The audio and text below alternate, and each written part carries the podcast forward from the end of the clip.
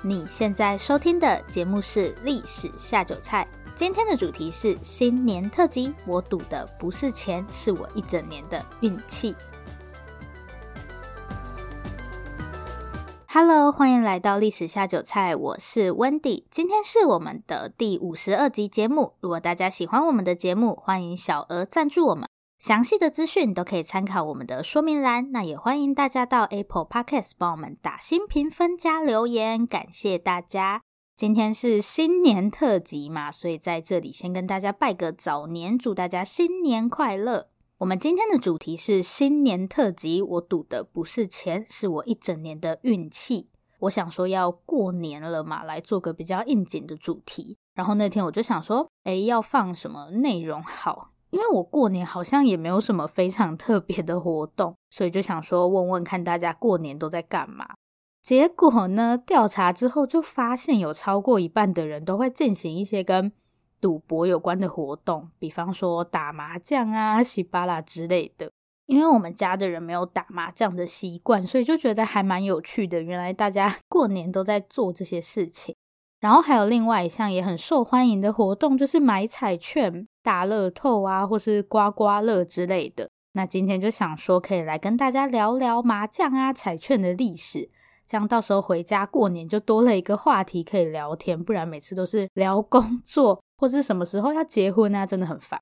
OK，那我们就马上开始今天的节目。我们现在讲过年，一般都是指农历年嘛，就是我们接下来要过的那个年。但其实我们都会庆祝两次新年，对，大家应该还没有忘记大概一个月之前的那个元旦连假吧？放完假就忘记它，这样太无情了。我一开始都觉得那就是商人的阴谋，就是要让你在跨年的时候吃大餐、看烟火，类似我们过圣诞节的那种感觉。然后还有接下来的情人节。我以为那是很晚近的事情，可能就三四十年吧，但完全不是诶，台湾人庆祝两次新年这件事情，其实非常早就开始了。一百年前，台湾人就已经开始庆祝两次新年了。过年就是从今年进入到下一年，迎接一个全新的年嘛，所以在这里面立法就非常重要。我们现在使用的一般是叫做国历啦，今年就是西元二零二一年嘛。但还有另外一种历法，就是我们说的农历，像什么端午节、中秋节，就还是会看农历嘛。在清领时期的时候，就是台湾还没有被割让给日本之前，因为很多人都是从福建啊、广东那边跑过来台湾的嘛，所以他们使用的都还是传统中国的农历。那当然，他们过的年就会是我们现在说的农历年。可是这个状况到日本殖民统治以后就开始出现了转变。蛮有趣的是，其实一开始农历也不是只有中国在使用，因为过去中国在东亚是一个比较强势的文化，所以其实周边国家或多或少都会受到中国的影响。日本一开始也是使用农历，就是跟传统中国一样的历法。在唐朝的时候，日本不是派了很多遣唐使嘛，就是他们派了很多官方的使节到中国来学习各种制度跟文化。所以我们现在还是可以看到日文里面会有汉字。那当时呢，他们也把中国的历法带到了日本去。所以早期日本过的新年其实是跟中国一样的，大家都是过农历年。那这样理论上，台湾跟日本过的年也应该会是一样的吧？为什么到了日本殖民统治后会出现两个新年呢？答案就是因为明治维新的关系。答案就是因为明治维新的关系。明治维新在我们节目里面也是出现了很多次，不过还是快速简单的说一下。明治维新呢，就是明治天皇在西元一八六八年进行的一个改革运动。那它改革的范围很广啦，基本上就是要把日本从头到脚彻底改造一番。好，但我们只要记住它的目标，就是要全面向西方学习，因为当时西方国家很强大嘛，就是整天拿着武器到处威胁人家，你不跟我做生意，我就揍死你，这根本是胖虎的行为。所以日本看到之后就觉得说，我们要跟上胖虎的脚步，他们就开始全面的西化，其中也包含立法。过去那个跟中国学的农历就不要了，现在我们要跟着西方国家的脚步走，所以要脱亚入欧嘛。亚洲国家都被人家 欺负，被人家殖民，还是当欧洲国家比较好。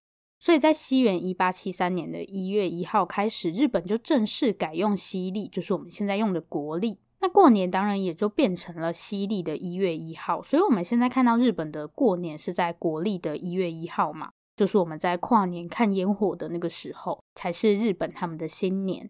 那在台湾成为日本殖民地之后，理论上台湾的过年应该就会被改成西历的一月一号吧？毕竟当时台湾已经算是日本的一部分，同一个国家过不同的年，或是使用不同的历法，还是蛮奇怪的。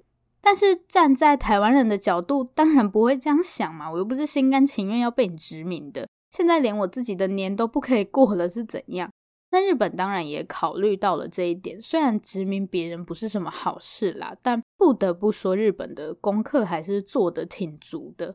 他也知道说，如果我强迫你去改变你本来的习惯，你反抗的力道就会很大嘛。所以当时日本政府其实做了非常多的调查，他不是说哦，我现在殖民你了，你就是要听我的话。他一开始其实针对台湾人有的一些习惯啊、风俗做了非常多的调查。如果他想要台湾人乖乖听话的话，他一定要非常了解台湾人嘛。所以他在统治的前几年，并没有强迫台湾人不准过农历年，也没有说你在西历新年，就是日本人庆祝新年的时候要有什么活动。除非是一些，比方说学校或是政府机关，他们就需要过日本的新年。而且日本政府也没有在一开始就废掉农历，是在西元一九零九年才正式把农历废除。但是也没有很强硬的去管你说私底下也不可以使用这样，所以你还是可以偷偷的使用农历。那在这段时间呢，台湾人可以说是基本不过日本新年的，只有在台湾的日本人或是一些公职人员，他们才会过日本新年。日本的新年是一月一号到一月三号，所以这段时间他们是会休息的。但是如果你在这个时候走到街上去，台湾人的商店还是照常开门，就是他们根本没有在过什么日本新年。可是到了农历新年的时候，商店就会全部关门。那到了什么时候台湾人才开始慢慢接受日本新年呢？到了西元一九二零年代，台湾人才开始慢慢接受日本新年的存在。原因是因为当时大家的作息还是必须按照西历来嘛，比方说你上班上课啊。所以到了一月一号的时候，你就是要放假嘛，大家也就开始习惯会去做一些庆祝活动。不过这样的情况比较多是集中在社会阶级比较高的人，因为他们的小朋友会去读书，或是他们可能在一些日本人的公司上班。那都市里面的商店也会受到这样的影响嘛。不过如果你是在很乡下的地方，就不太有人会去过日本新年，因为他们的作息也不按照西历。比较有趣的是，当时使用西历被认为是一种比较科学、比较现代的行为，所以有些地方上的知识分子其实会鼓吹大家说不要使用农历，使用农历就会被觉得你好像很迷信、很不科学。在这个时候，你就会看到有两个过年，确实蛮多人他就是过两次年。那直到中日战争爆发，这个时候日本政府当然希望台湾人可以尽快认同自己是一个日本人，所以就开始禁止你去过农历新年。比方说，你不可以在农历新年的时候贴春联，或是这些公司行号也不可以在农历新年让员工放假。因为以前你做这些事情，他就睁一只眼闭一只眼，反正也不会很严格的管你。但是现在都不行了。可是确实就是你越禁止，大家就越想反抗。本来你没在管的时候，大家就。很自然的开始过日本新年，可是当你开始强迫大家的时候，很多人就把过农历年当成是维护台湾文化的一种行为。你不给我过，我就更要过这样。所以这个时候大家都是过两次年，表面上大家会过日本新年，但私底下就照样过农历年。所以台湾人过两次新年不是什么商人的阴谋，是我们在日治时期发展出的一种独特的文化。那日治时期的时候，台湾人过年都在干嘛呢？大家应该很容易联想到的就是拜拜啊、吃团圆饭这些传统的习俗。但其实大家在这个时候做的最多的事情就是赌博。对，我们从以前就一直在赌博了，不是现在才开始。每到农历新年的时候，报纸上就会开始报道台湾人有多爱赌博，然后警察就是到处取缔，但这些人就是抓都抓不完。然后当时有一个很有趣的说法，就是说台湾人到底为什么这么爱赌博？他们认为呢，台湾人赌的不是钱，是透过赌博来测试自己一整年的运气。讲这种话，脸皮真的要非常厚诶。所以他们赌的不是钱，是一整年的运气。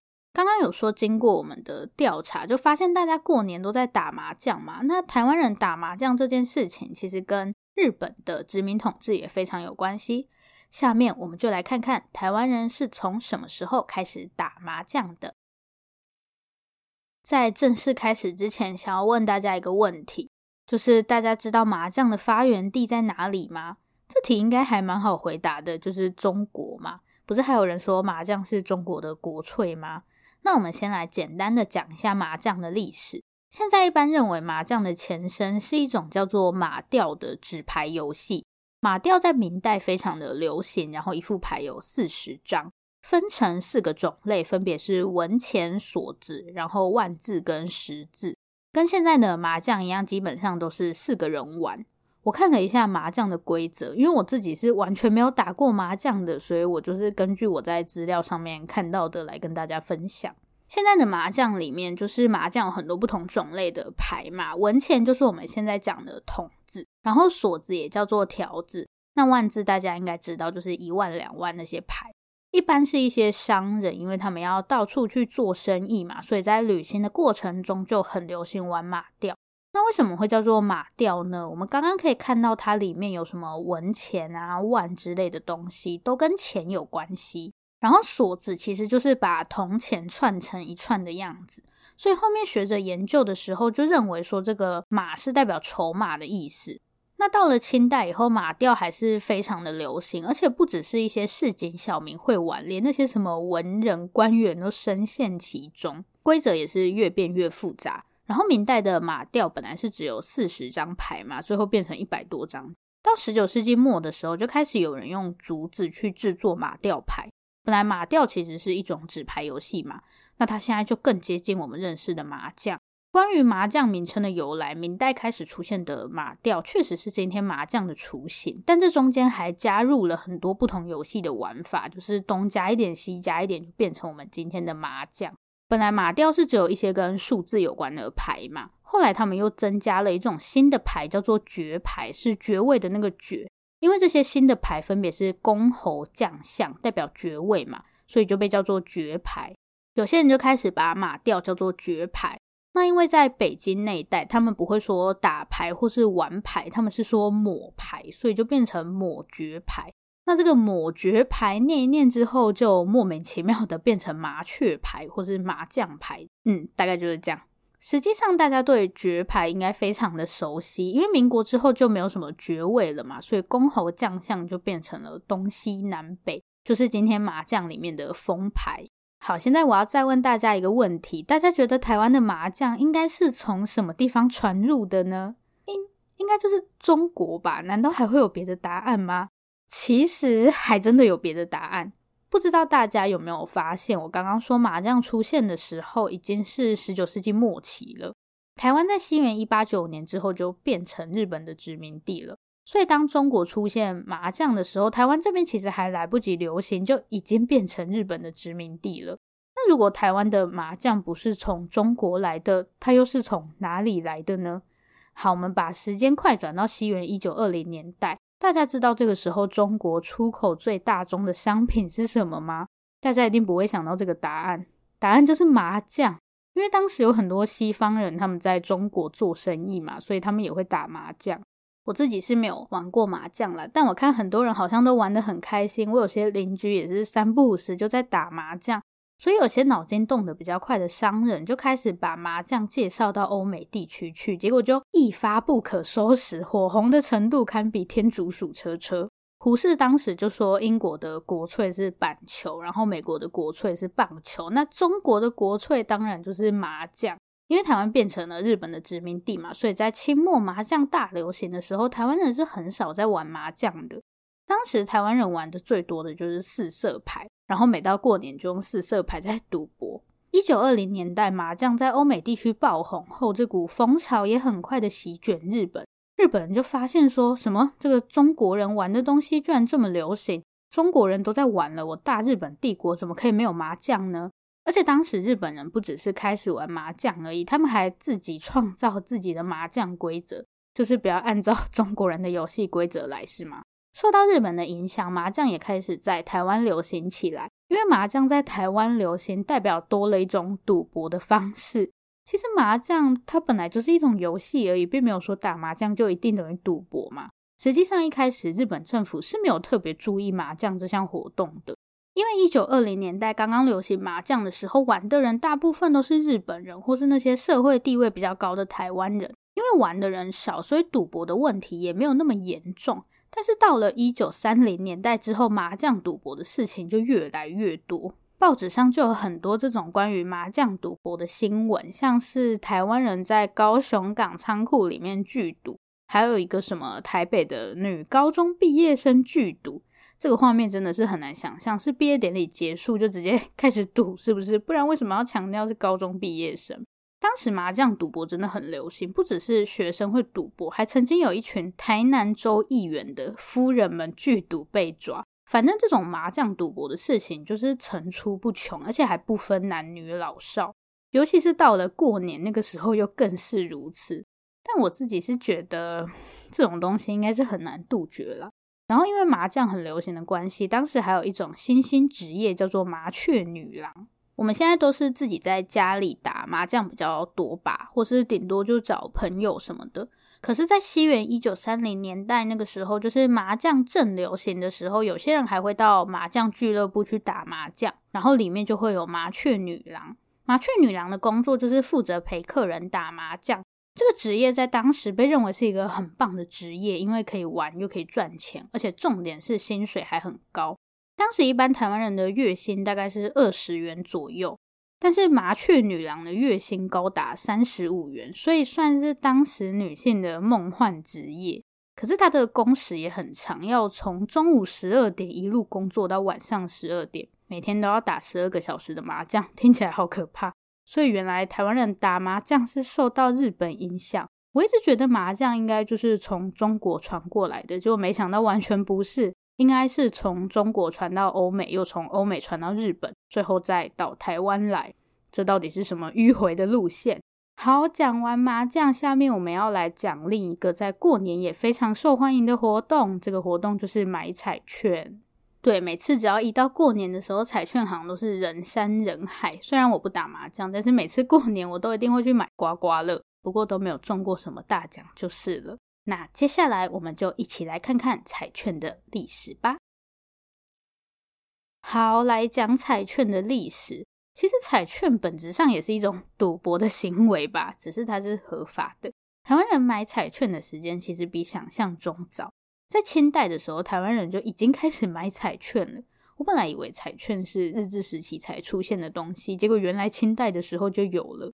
可是呢，要特别注意的是，这个时候买彩券其实是不合法的。我们现在买乐透或者刮刮乐都是合法的嘛，但是在清代的时候买彩券就等于赌博，所以它其实是不合法的。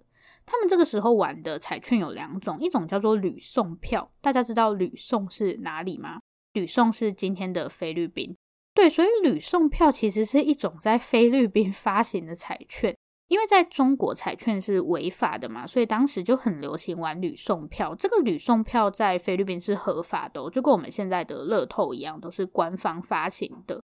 除了有这种国外来的彩券，还有另外一种彩券是民间自己在卖的，叫做山票，但是这个就是不合法的。然后他玩的方式还蛮有趣的，我们现在乐透都是选数字嘛。山票的玩法是从一篇叫做《千字文》的文章，它的前一百二十个字里面选十五个。这是一篇南朝时期的文章，就是魏晋南北朝那个时候。所以你就是在一百二十个字里面选十五个出来，然后只要对中十一个字以上就算中奖。我觉得他用这个什么《千字文》听起来就有一种很风雅的感觉，感觉就比选数字高级。其实也无所谓啦，有中奖才是重点，好吗？然后千字文还曾经被用在国军的兵籍号码上。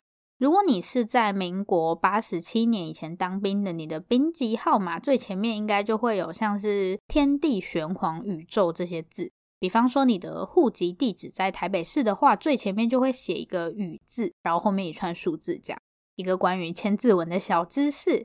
OK，我们继续讲彩券。虽然台湾人在清代的时候就有玩彩券的习惯了，但是这个时候的彩券全部都是违法的。那台湾第一个合法的彩券是什么时候出现的呢？就是在日治时期的时候。这样听起来有点奇怪，对不对？因为彩券在本质上还是一种赌博吧？那日本政府这么不喜欢台湾人赌博，他还让彩券合法，不是很奇怪吗？确实日本政府不喜欢台湾人赌博，但是一文钱打死英雄好汉。在台湾刚刚割让给日本的时候，其实日本每年都花了很多的钱在处理台湾事务。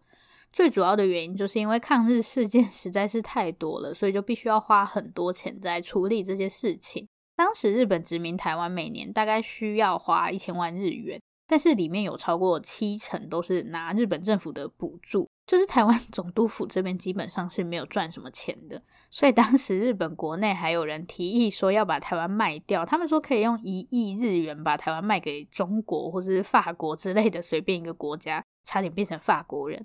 最后当然是没有卖啦，但从这里就可以看得出来，当时台湾的财政情况并不好，白话一点就是没有钱啦。所以日本政府就想说，可不可以透过卖彩券来赚钱？对，于是台湾第一个合法的彩券就这样诞生了。西元一九零六年，日本政府正式在台湾发行彩券，这个也是东亚地区第一个由政府规划的彩券。大家觉得这个彩券会受欢迎吗？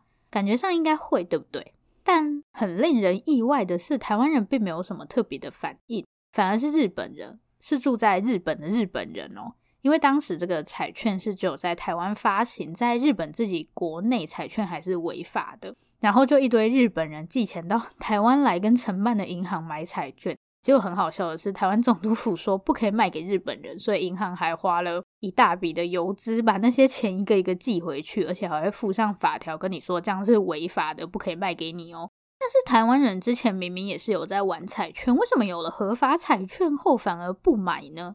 第一个原因是日本政府发行的这个彩券真的蛮贵的，整张买下来要五元。我刚刚有说台湾人这个时候的月薪大概也就二十元吧。正常人应该都不会花四分之一的薪水去买彩券吧？然后还有另外一个原因，就是对政府不信任。因为台湾人之前玩的彩券基本上都是乡里之间自己在玩的，除非你不打算在这里混了，不然都是可以拿到钱的。可是政府卖的这个彩券，当时的台湾人根本也不知道是不是真的可以拿到钱。我们现在乐透开奖都是在电视上嘛，但是那个时候还没有电视啊，所以都是现场开奖。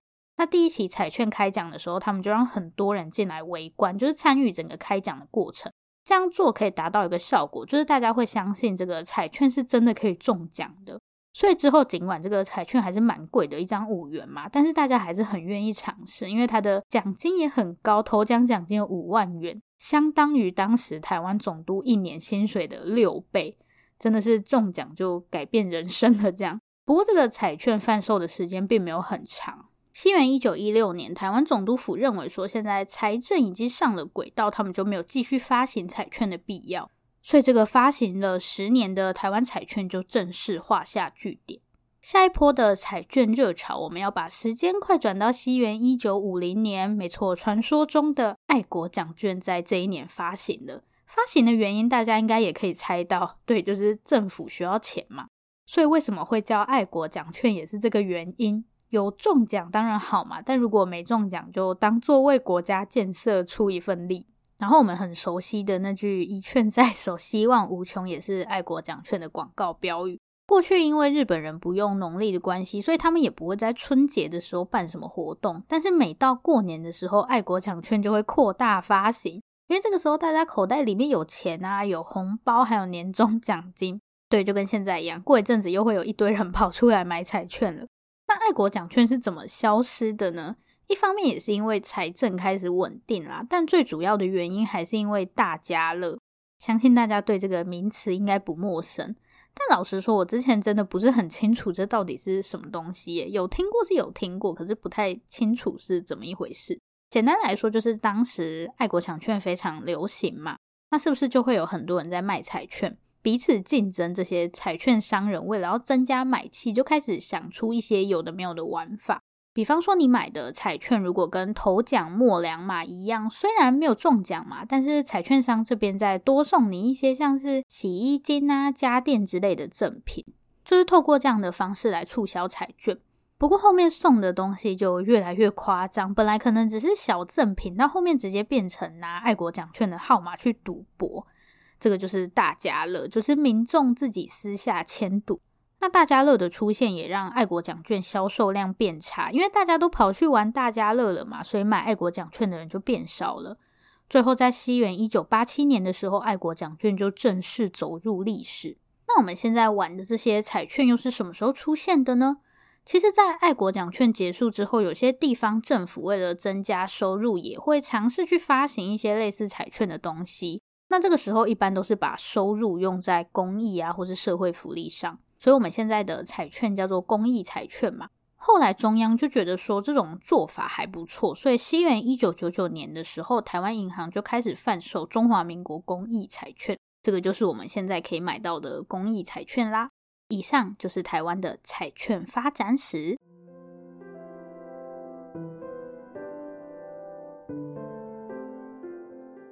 今天的重点整理好，今天首先先跟大家聊了为什么台湾人会过两次新年，原因就是因为日治时期官方是使用西历，但是大多数的台湾人还是喜欢过农历春节，所以就出现了过两次新年的特殊景象。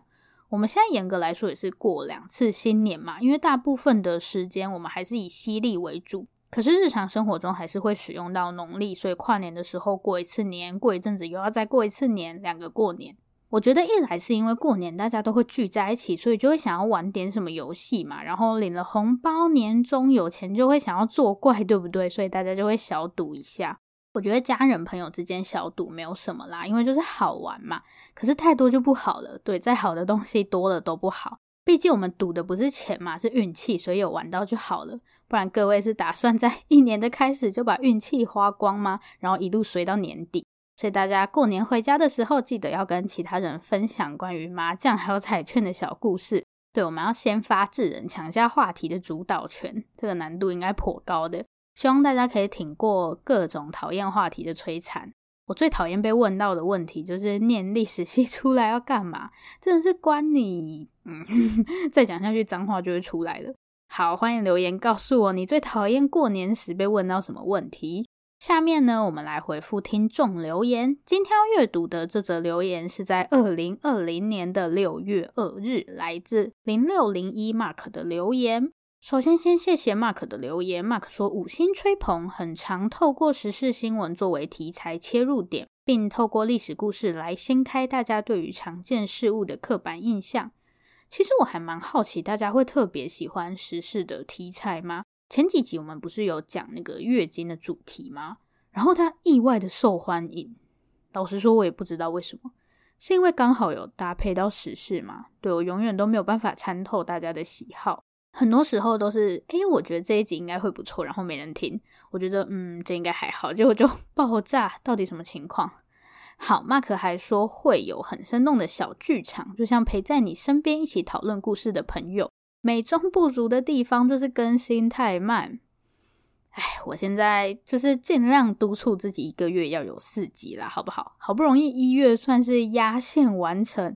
我想说，总不能才刚讲完新年新希望就破功吧？我都还没有把年过完呢。然后二月的规划是过年前会再有一集，我想要讲跟游戏有关的历史。那接下来就等过年后再跟大家见面啦。